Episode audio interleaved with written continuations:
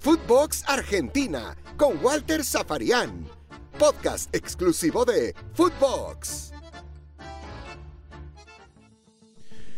Muy bien, es tiempo de abrir un nuevo podcast, es tiempo de meternos en eh, un nuevo capítulo de Footbox Argentina en las plataformas de Footbox y es momento de hablar, analizar, observar lo que va ocurriendo, porque todavía no terminó, la fecha número 5 de la Liga Profesional en la República Argentina. Esta fecha la podemos tomar desde un montón de aristas. Es cierto que tienen que jugarse todavía tres partidos y que Patronato, a partir de su encuentro ante Arsenal, podría llegar a la línea de 10 en cuanto a puntos y, ser escolta. Eh, Independiente es el único líder que tiene el campeonato. Y van a jugar también Aldo Civi y Defensa y Justicia, Central Córdoba en Santiago del Estero con estudiantes. Pero vale la pena eh, hacer una, una pequeña recorrida por lo que ha dejado el, eh, el, fin de semana.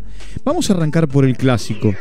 Vamos a arrancar por la gran victoria de Independiente. Cuando digo gran victoria es no porque jugó un gran partido, sino porque jugó el clásico como los clásicos se tienen que jugar. Alguna vez un entrenador me dijo, las finales no se juegan, se ganan. Y parafraseando a ese entrenador, yo podría decir, los clásicos no se juegan, se ganan. Porque en definitiva, los clásicos son son partidos que marcan. Como muchas veces nos dicen nuestros entrevistados, no importa cuál sea el rival o cuáles sean los rivales, los clásicos marcan, para bien, para mal, muchas veces hasta dejan condicionados a los entrenadores, muchas veces hasta generan la salida de algunos entrenadores. Y mire que Independiente no llegó bien a este clásico. Si bien llegaba primero, en el inicio de la fecha, eh, no llegó bien porque venía de perder en Copa Argentina y de ser eliminado por Tigre. Racing había tenido semana larga, no había jugado entre semana. Es cierto, tanto Pizzi como Falcioni han tenido algunas críticas por situaciones, sobre todo Pizzi. El técnico de Racing que, a ver, eh, cada vez que lo ponen contra la pared en el eh, paredón de fusilamiento, él hasta acá salía airoso siempre conseguía victorias o eh, conseguía buenos resultados. Ahora va a tener una semana más complicada porque como dicen quienes están alrededor de Racing, salvo Capria, que es el director deportivo, el manager, el secretario técnico, como le quieran llamar, eh, es el que lo sostiene. Eh, da la sensación que la comisión directiva de Racing, salvo el presidente Blanco, después no, no sostiene a Pizzi. Y Pizzi permanentemente ante la pregunta si va a seguir o no, él responde que sí y que él sabe que los jugadores lo bancan, que los jugadores quieren que siga y confían en él. Sacó a Lisandro López. Yo digo, claro, hoy con el diario del lunes, con el resultado opuesto, eh, es fácil decir sacó a Lisandro López. Yo me sorprendí mirando el partido que sacaba Lisandro López. Digo, el referente, al capitán, al emblema, al símbolo. Déjalo, salvo que esté lesionado. Es cierto que el partido se jugó en una cancha pesada. Llovió mucho durante el partido, llovió mucho durante el día, mucho viento. Eh, una jornada de domingo en la Argentina con eh, mucha sudestada. Y, bueno, Lisandro tiene 38 años y quizá por eso el entrenador decidió modificarlo, sacarlo. Ahora, cuando lo enfocaban a Lisandro López, eh, no tenía cara de estar lesionado. Es más, tenía cara de estar fastidioso por no estar dentro del campo de juego. Independiente es líder. Racing ahora cae dentro de la tabla de posiciones eh, al eh, sexto lugar. Y Veremos cómo sigue la semana. De tranquilidad para Racing, que venía de ganar los últimos tres clásicos. Eh, en realidad de tranquilidad para Independiente, que venía de perder los últimos tres clásicos. Y veremos si de tranquilidad o intranquilidad para Racing. Si Racing tiene sofocones, Pizzi dijo después del partido que va a analizar un montón de cosas, desde lo futbolístico, ¿no? Por supuesto que hizo su equipo, llamas en frío. Dan vuelta a la página. Mire, hay muchos interrogantes alrededor de Boca. ¿Qué le pasa a Boca? Porque Boca de los últimos 15 partidos solo pudo ganar uno.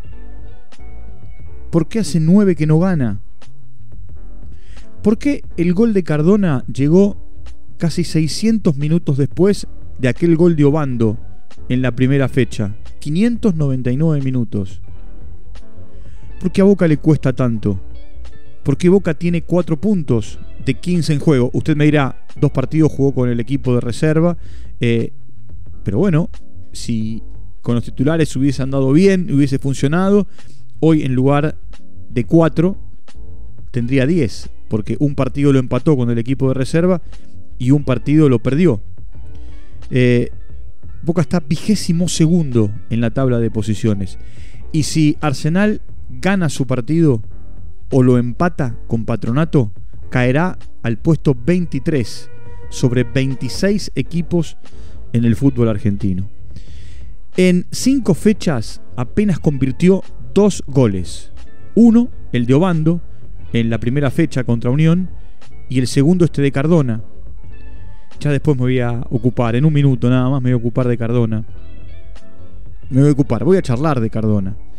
Desde 1984, en el torneo metropolitano, o desde el clausura del año 2011, que Boca no convertía dos goles en eh, las primeras cinco fechas. ¿Qué, ¿Qué, le pasa a Russo? ¿Por qué no puede encontrar el funcionamiento del equipo? ¿Por qué Varela, que da la sensación que es una de las figuras promisorias de Boca, hoy tiene que esperar y entra de a ratitos? ¿Por qué Boca no pudo contratar un número 9 en eh, el tiempo de receso? Bueno, es muy simple, porque a todos los que apuntó le pedían mucha plata. Vos tenés que tener un plan A, un plan B, un plan C, un plan D y hasta un plan Z.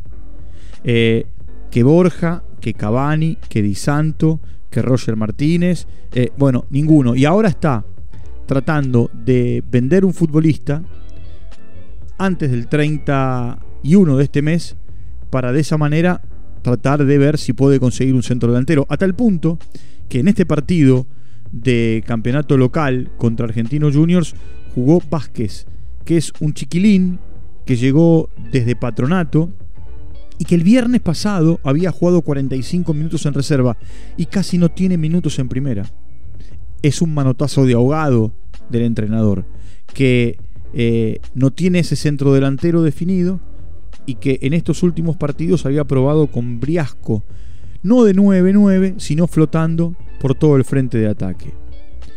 El domingo Boca va a jugar con estudiantes de La Plata en La Plata y más allá de haber eliminado a River en eh, la Copa Argentina, en eh, el último miércoles, ya hemos hablado, inclusive lo charlamos y analizamos el partido con, con Pablo Lavallén aquí en, en Footbox Argentina, eh, Boca no encuentra el, andar. Porque ese partido lo ganó por penales y en los 90 minutos empató. les repito, la letra fría de la estadística dice que ganó uno de los últimos 15 partidos. Ahora, desde aquel partido con Stronges por Copa Libertadores para acá, Boca no pudo sumar de a tres. Lleva nueve partidos sin poder ganar. Y hay preocupación. Hay preocupación porque en la tabla acumulada está décimo, porque por ahora no está entrando en Copa Libertadores y apenas está enganchando a la Copa Sudamericana. Por otro lado, River. River que eh, no tuvo un buen partido en Mendoza con Godoy Cruz, que por supuesto jugó con un equipo alternativo porque piensa en el partido ante Atlético Mineiro del próximo miércoles. Y, Gallardo fue muy autocrítico en conferencia de prensa porque también fue clarito al decir, sé que con el equipo suplente no rendimos de la misma manera que con el equipo titular, pero necesita una rotación. En la semana les prometo eh, hablar con, eh, por supuesto, alguien que entiende mucho más que nosotros sobre esta historia de la gran cantidad de partidos acumulados que puede tener un futbolista durante este semestre. Y, le digo, son muchos, son más de 35, o entre 30 y 35 eh, en un plazo de 5 meses. Bueno, River no pudo ganar, Godoy Cruz con su victoria se, se mete en la pelea. San Lorenzo se comió un baile bárbaro en su visita a Santa Fe, fue superado en todos los sectores de la cancha, desde el minuto inicial hasta el minuto final, por, por Unión.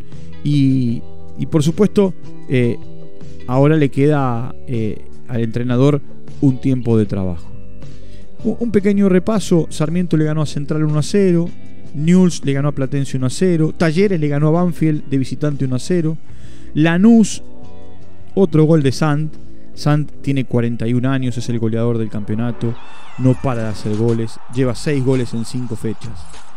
Eh, y después Gimnasia Esgrima de la Plata sobre la hora le ganó Atlético Tucumán y Colón hizo lo propio con, con Vélez eh, eh, en, condición de visitante. Como les dije, Arsenal Patronato, Aldo Civi Defensa y Justicia, Central Córdoba y Estudiantes, los partidos que van a completar la, la fecha número 5. Mire, el fútbol argentino tiene en este momento un tema a resolver. Y quizá en la semana nos metamos con ese tema que tiene a resolver, que es la vuelta del público a los estadios. Eh, si van los allegados o gente a la que se la denomina allegados, que se comportan como energúmenos, se comportan en muchos casos como barra bravas, y mucha gente que hasta acá eh, en este tiempo ha pagado su cuota societaria o su abono y no puede ir. Y ha pagado en el peor momento de la pandemia la cuota societaria o su platea, su abono, y tiene que mirar el partido por televisión. Eh, deben recapacitar los dirigentes, deben entender que así como en eh, el mundo de la música hay recitales que están al aire libre permitidos hasta mil personas y que los cines o los teatros tienen aforo en un 50%, el fútbol necesita, necesita que eh, la gente que paga todos los meses pueda ir. Después habrá que discutir de qué manera, de qué forma, bajo qué normativa, si con la vacuna, con doble vacuna, con una PCR negativa. Bueno, eso lo determinará la autoridad sanitaria. Una autoridad sanitaria que tanto a River como a Rosario Central eh, para estas jornadas de Libertadores y Sudamericana respectivamente no le permite eh, que haya público. Tanto River como Central querían tener un 30% de aforo en, en, sus estadios. Yo digo, dejen entrar de a 2.000 personas. Hay cuatro tribunas en cada estadio, pongan 500 o 600 eh, o 1000 eh, en, cada, en cada tribuna bien distribuidas. Eh, y no hagan este papelón de los mal llamados allegados o amigos de vaya a saber quién, que van, insultan, gritan o hacen realmente el papel de ridículo. Falta que se agarren a trompadas, nada más, como para coronar situaciones insólitas. Se vivió en el partido, se vive en todos los partidos, pero se vivió en el partido de Independiente y Racing y, por supuesto ni hablar del famoso River y Boca de la Copa Argentina. ¿eh? De un lado se gritaban vozos de la B y del otro lado le contestaban vos moriste en Madrid. Eh, el fútbol argentino ha tenido este fin de semana otra vez arbitrajes que eh, van a tener que corregir. penales no cobrados, situaciones que realmente fueron de, mucha polémica, de mucha polémica. Y también el señor Beligoy, que es el responsable de los árbitros, tendrá que tomar cartas en el asunto. Bueno, nos vamos a reencontrar mañana eh, para cuando ya abramos un nuevo, un nuevo podcast para seguir charlando aquí en Footbox Argentina. Nos encuentran en todas las plataformas, en sus plataformas favoritas y desde allí interactuamos. Les mando un abrazo. Nos reencontramos eh, en esta nueva semana mañana. Les mando un abrazo a todos. Chao. Footbox Argentina con Walter Zaparián. Podcast exclusivo de Footbox.